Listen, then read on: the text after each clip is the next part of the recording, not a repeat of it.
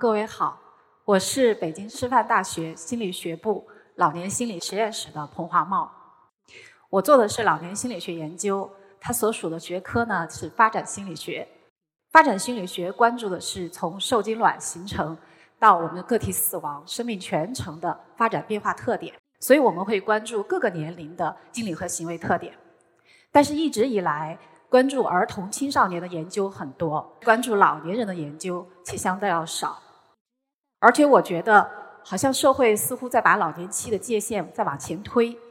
北京今年六月份的疫情确诊的第一位患者才五十二岁，大家就称他为西城大爷。而我们七零后呢，已经有人认为说我们应该当爷爷奶奶了。和我同龄的同事在他的朋友圈发了这张图片之后。只配了一句话：“去你大爷的！”其实心理学对老年期的界限呢是啊六十或者六十五岁，但是大家大家在生活当中可以看到，六十岁的人他根本就不像一个老年人。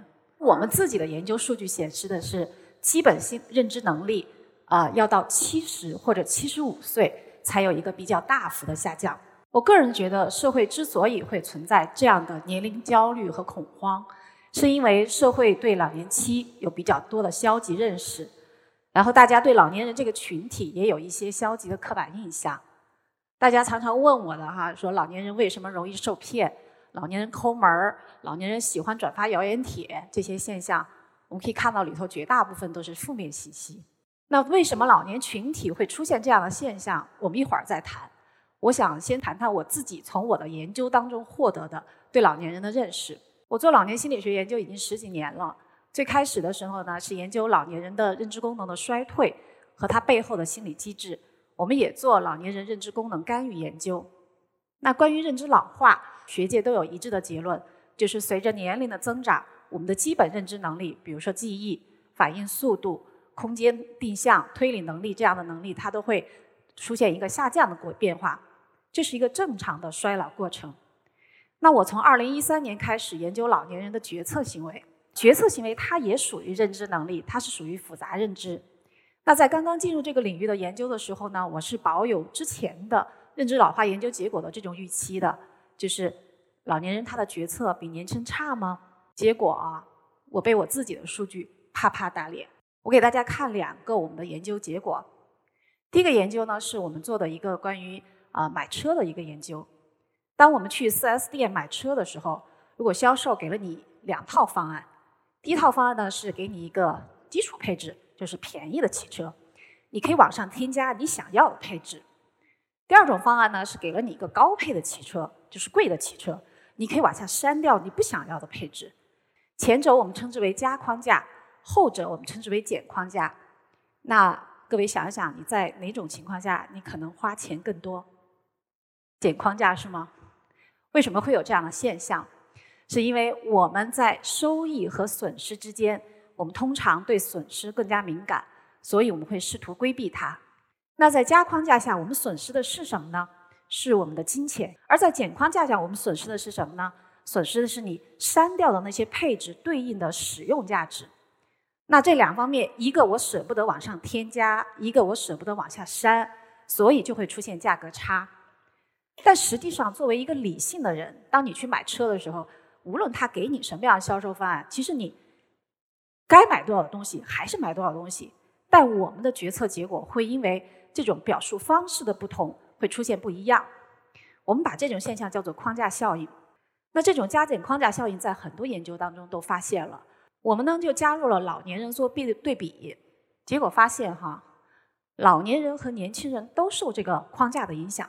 都表现出了框架效应，但是老年人没有比年轻人表现出更大的框架效应，他们俩是一样的。第二个研究呢，是我们关于这个老年人决策过程的研究。我们通过事先的预呃调查研究呢，选了一些对老年人和年轻人来说呃不同的相关性的任务。所谓的高相关，说的是就是对他来说又重要又熟悉的任务；低相关的任务呢，是说这事儿我既不重要也不熟悉。那我们可以看到哈，对于老年人来讲，高相关的任务是选医生、选朋友，不是我们想的买保健品。低相关的呢是做生涯规划和买车，而年轻人呢做生涯规划和选朋友对他来说是高相关的，就养老方式的选择和买车，他们现在不需要，所以也不重要，也不熟悉。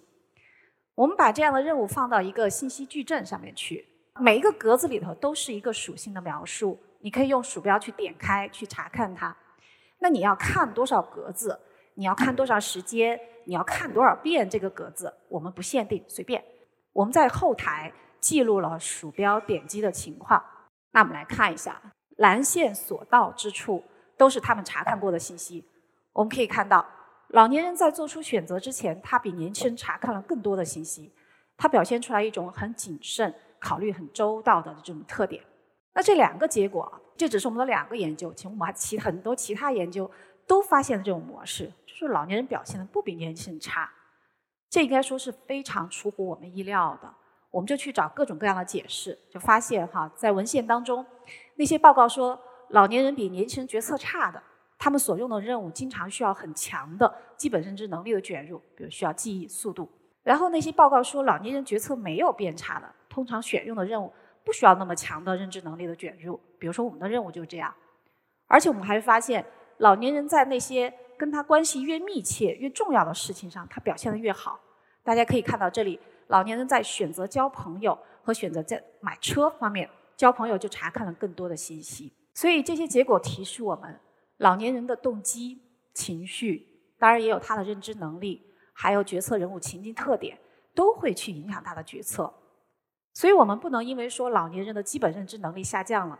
我们就简单的去推论他的决策能力也下降。更广泛的是，我们不能简单的去推测老年人他的各个方面都会单一下降。实际上，在我们的增龄过程当中，我们是既有丧失也有获得。当然，学界也有很多人发现了这个现象哈，就是一一方面有很多研究报告说老年人的认知能力、生理功能在下降，但另一方面也有很多研究报告说他们的情绪体验、生活满意度。亲近的人际关系质量，包括主观幸福感都在上升。我们把这种现象称之为老化悖论。比如斯坦福大学曾经进行过一个十八到八十四岁的成年人在日常生活当中的情绪体验的追踪研究，跨度为十年，就发现，在日常生活当中，老年人的正性体验要比年轻人多，就是积极情绪要比消极情绪更多，而且老年人的情绪体验更加稳定。就他的情绪体验强度不会说出现今天跟明天比，今年和明年比有大的这种大起大落。那为什么老年人在身心衰退的时候还能够保持相对良好的生活状态和心态呢？德国著名的发展心理学家 Bautis 提出了一个 SOC 理论来解释我们在遇到身心资源丧失的时候，我们应该如何去应对它。SOC 理论是三个单词的首字母：选择、优化、补偿。选择说的是，我们要在众多的人生发展任务当中选择一个或者少数几个作为我们主要的发展方向和目标。优化指的是我们要尽可能的去强化我们现在还有效用价值的那些资源和能力。而补偿说的是，在我们面对身心资源的丧丧失的时候，你要做出一些适当性的调整补偿。Baltis 呢，经常会以这个波兰裔钢琴家 Rubinstein 的例子来说说明他这个理论。Rubinstein 是19世纪最有代表性的钢琴演奏家。他在八十岁的时候开可以开这个钢琴演奏会，有人就问他其中的奥秘是什么，他就说：首先，他只选择少数几个曲曲目来弹奏，这就是选择。然后呢，他会反复的练习这几个曲目，这是优化。第三呢，为了应对机械速度的下降，就是这个手指灵活度的下降，每个。曲子曲子当中，都有快节奏到来的时候，在它到来之前，它会放慢整个的弹奏速度。这样快节奏到来的时候，它只要弹对相对快就可以了。这就是补偿。那从这个例子当中，我们就可以看到，老年人的适应能力是不可小觑的。而源自 SOC 理论的社会情绪选择理论，它是斯坦福大学教授 Laura Castenson 提出的。他是我在斯坦福访问进修时候的合作导师。他用这个理论来解释。老年人为什么情绪体验会比年轻人更积极？在讲这个理论的具体观点之前，我们先看两个问题啊。第一，假如有半小时的自由时间，没有任何外在的压力和安排，你可以选择一个人共读这半个小时，你会选择和谁在一起呢？家人、刚读过的小说的作者、最近认识的一位有许多共同爱好的朋友。第二个问题，假如你马上要一个人搬去另外一个国家了，然后没有家人也没有同伴，现在呢就是一切都收拾完毕了，你还有半个小时自由的时间，你又选择和谁在一起呢？在这两个问题当中，第一个问题，年轻人大多数会选择刚读过的小说的作者和刚认识的朋友，而年龄大的人呢，他们会选择和家人在一起。但是到第二个问题的时候，大家都会选择和家人在一起。这两个问题的区别是什么呢？同样都是剩半个小时，区别就在于剩余时间的紧迫性。我们的行为目标可以大概分成两类，而这三类人就体现了这两类目标。刚读过的小说的作者和刚认识的朋友，它反映的是知识获得目标；而家人，它代表的是情绪调节目标。知识获得目标是说，我们做一个事情，目的是为了去理解我们周围的物理环境和社会环境。所以我们会去听很多的课，读很多的书，然后见不同的人。情绪调节目标呢，是说我做个我做这样的事情，目的是为了获得积极的情绪体验。所以他们会去寻求亲密关系，会去寻找生命的意义，然后呃聚焦在当下，投资肯定的事情。这两类目标没有高下好坏之分，只有优先性的区别。当我们觉得未来时间无限的时候，我们会以知识目标。为你的优先目标。当我们觉得未来时间有限的时候，情绪调节目标就会成为优先目标。而在自然生活状态下，老年人他的未来时间知觉是有限的，所以他们会以情绪调节作为他的优先目标。因此，老年人他做事情很多都是很看重有没有积极的情绪体验，他也很看重他的家人关系。那我们在知道了老年人的优先目标是情绪调节目标之后呢，老年人的很多行为我们其实就可以理解了。比如说，老年人学习新技术，为什么有的人愿意学，有的人不愿意学呢？这里头原因可能有很多，但我觉得一个很重要的原因就是，愿意学的老年人是因为他在这个过程当中获得了愉悦、自信、满足；而不愿意学的老年人呢，可能是在这个过程当中遭遇到了呃挫折、自我批评、麻烦。如果是年轻人感受到这些负面体验，他的优先目标是知识获得。那他是会可以克服这些负性体验，然后坚持学下去的。但是老年人不会，老年人感到不舒服，他就不学了。而且老年人为了获得积极的情绪体验，他也会去回避很多消极的刺激，比如说不愿意看悲剧，不愿意看悲惨的图片。我自己现在就是这样的。当然，我们也可以利用老年人这个特点哈。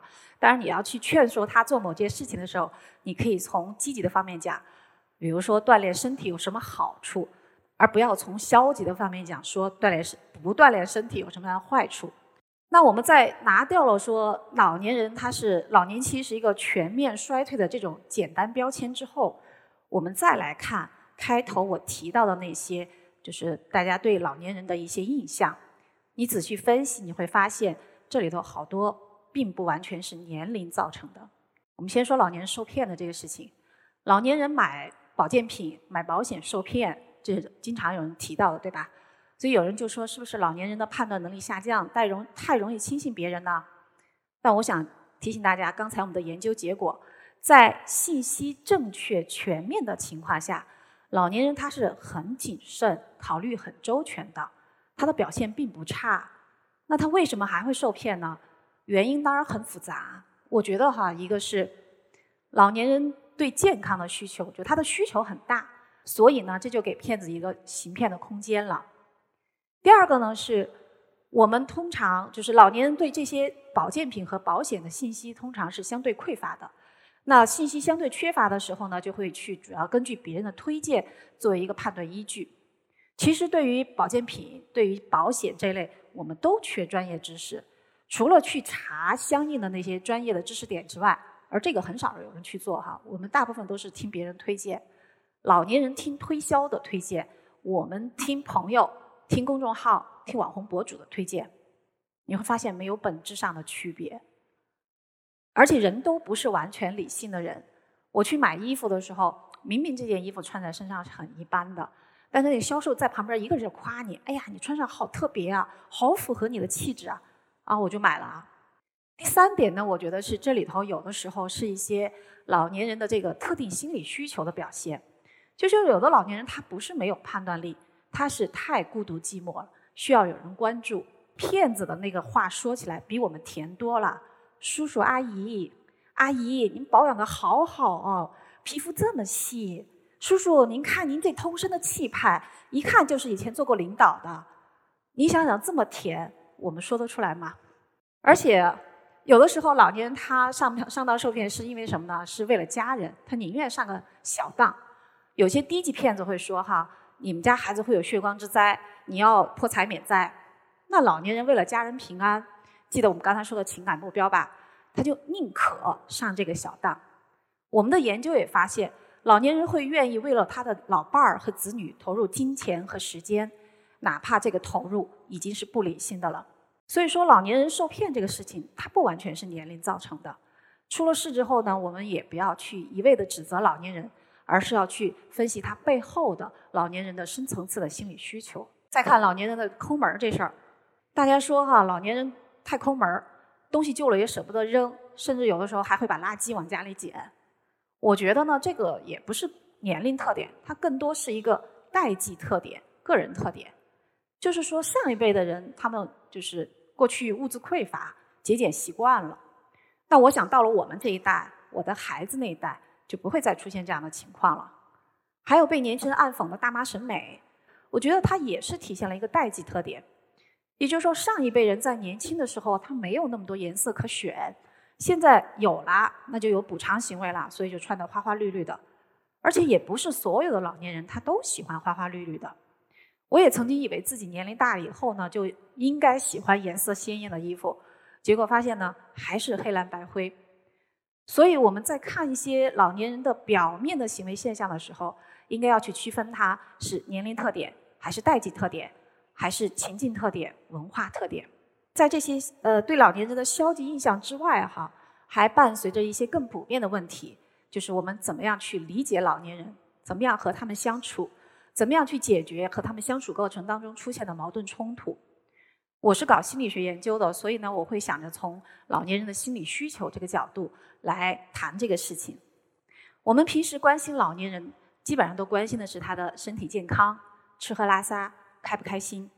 但这其实呢，都是一些基本情绪和基本的需求，而更复杂的老年人更复杂的情绪、更高级的心理需求，可能没有被关照到。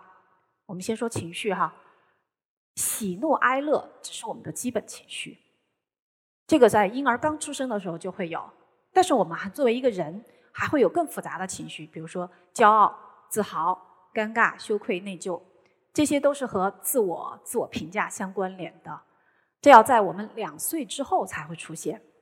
老年人的这些复杂情绪往往是被忽略掉的，其实小孩儿的也是被忽略掉的。我有一个就是认识多年的阿姨，她是早年间参加过我们研究的，她和我保持联系呢有十几年了。她大概每半年就会给我打一次电话，问问我的生活和工作情况。有时候我会说：“我给您打电话吧。”她说：“不要不要，你不要打。”会耽误你的工作，嗯，我给我我就是问问你的情况就好了。最近这一年半呢，我没有接到阿姨的电话，我就很担心。辗转呢联系到了她的女儿，才知道阿姨已经患阿尔茨海默病，住到养老院去快一年了。我就说我去看看阿姨吧。她女儿就说呢，我母亲现在只见我们姐弟俩，别人她不都不见。我母亲说了，她已经不记得别人是谁了。别人来了以后呢？说起过去做过的事儿、说过的话，她都不记得，这在别人眼里看起来特别不好。我特别理解阿姨的这种心情，她是一位非常要面子的人，自尊心很强，很在意别人对他的评价。即使他已经身患阿尔茨海默病，他的这种自尊心仍然在，他也很看重别人怎么看他。所以我也就没有再去要求说要去看他。那当老年人的这些复杂情绪被人关注到的时候，他们其实是非常在意的。我想讲一个我们自己学生家里的事情。今年疫情最严重的时候，啊，我们都是被关在家里的，老年人也一样。但是很多老年人都有要出门去走一走的这种需求。这不仅仅是他日常生活的节奏，这也是保持身心功能正常的一个要求。那我学生的这个公公身体还很好，还可以在外面打工呢，但因为疫情就暂时住到儿子家里，就被憋坏了。所以有家里有快递的时候呢，都会请父亲做好防护，下楼去溜达几分钟。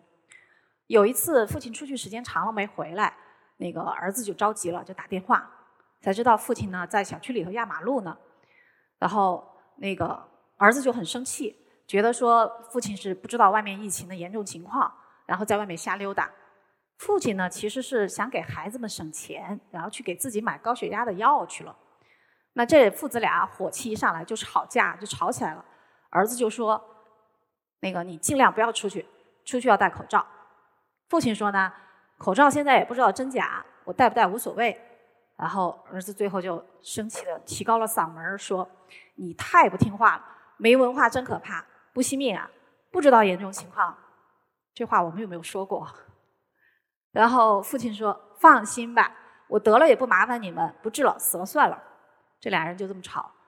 其实我们可以看到，这个父亲他的焦虑、压抑，还有替孩子们着想的心情都有，但是儿子没有注意到。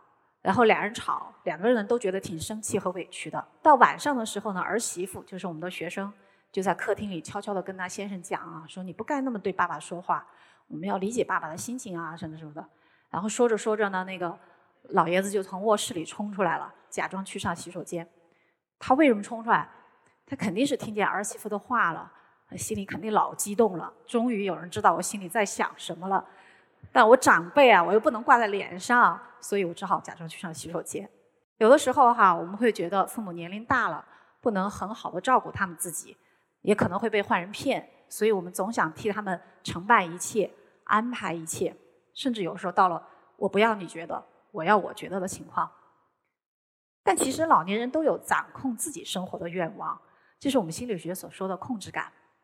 我有一个朋友，他跟他的父父母呢不住在同一个城市，他就担心父母年龄大了以后会出什么事儿，所以呢就给父母家里装了摄像头。结果有一天，他发了一个朋友圈说，那个老两口悄悄地订了机票和酒店，拔了家里的摄像头，朋友圈屏蔽了他，出门旅游了。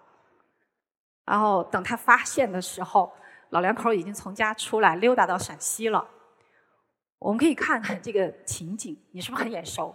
像不像我们青春期很叛逆的样子？但这其实是那个老年人非常典型的控制感需求的表达。我们能够掌控我们的日常生活，这是让我们可以让我们心安。对老年人也是这样的。哈佛大学的兰格教授和他的学生罗丁曾经在养老院对老年人的控制感做过一个研究。这个研究非常有名，他们把养老院的老人分成两组，责任感提升组呢可以决定自己的房间设置，可以选择自己选择要不要养植物，而且要自己来照顾，然后可以自己选择要不要去看电影，并且那个自己来选看看电影的日期。而对照组呢，养老院为他们安排房间，然后每个人都会收到植物的礼物，护士替他们照顾，所有人都要去看电影，养老院来统一安排时间。那我们可以看到哈，两组的内容是一样的，但是呢，一组可以自己做决定，一组得听安排。这个实验做了三个星期，我们可以看两组老人差别很大。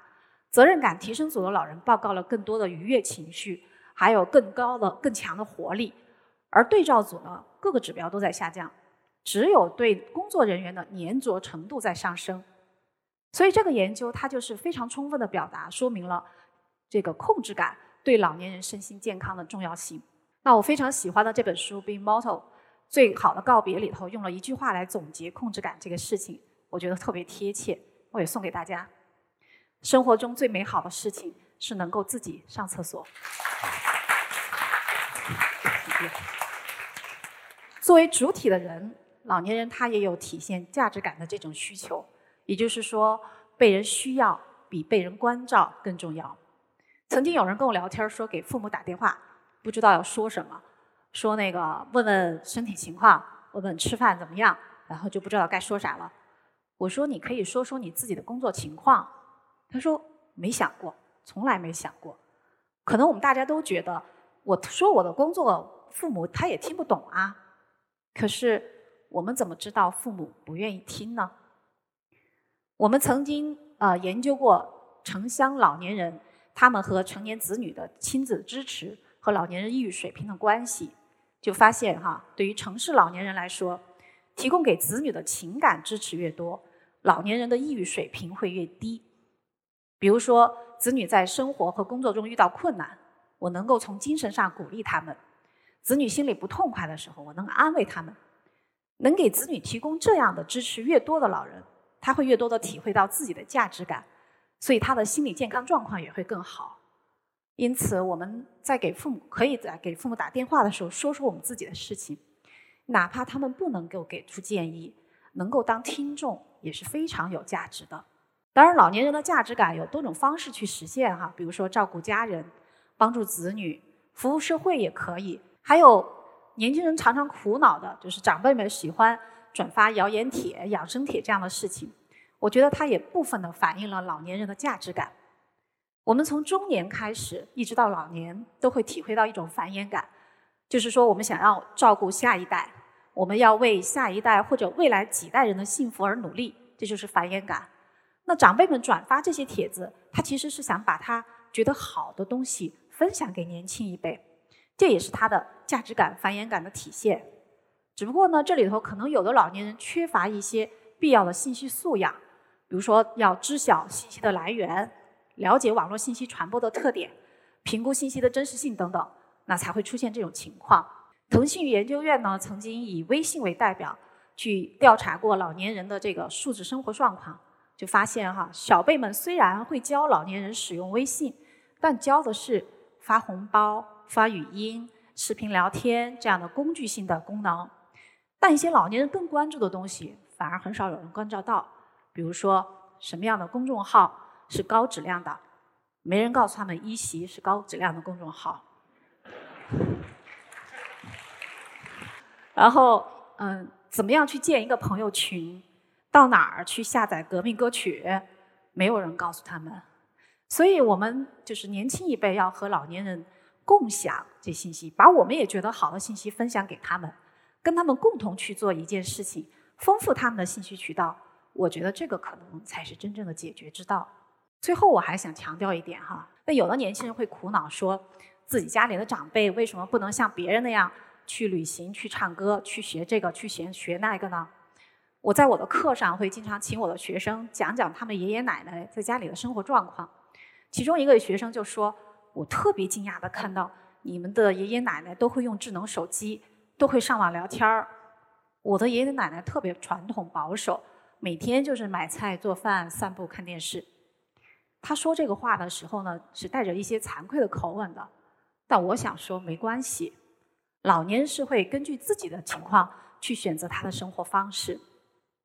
我们不希望父母用别人家的孩子来要求我们，长辈们也不希望我们用别人家的爷爷奶奶、别人家的爸爸妈妈去衡量他们。老年人他们并非千人一面，他们的心理需求、生活方式是多种多样的，我们要包容这种多样性。我今天谈的呢，只是老年心理的冰山一角，而且我们的研究所触及到了老年人，也主要是城市老年人。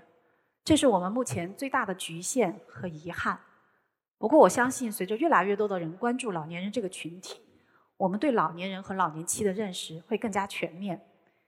那么，我们也会人人都会拥有一个健康而有尊严的晚年生活。来参加过我们研究的叔叔阿姨，特别感谢我们对老年群体的关注。我们做过的一点点工作，他们也都记在心里头。但是我在这里却想向他们表达我的感激，是他们。乐观积极的生活态度，旺盛的生命力，给了我极大的鼓舞，可以让我在这条道路上坚持走下去。也是他们，让我可以安定平和的看向我们都将走入的老年期。谢谢大家。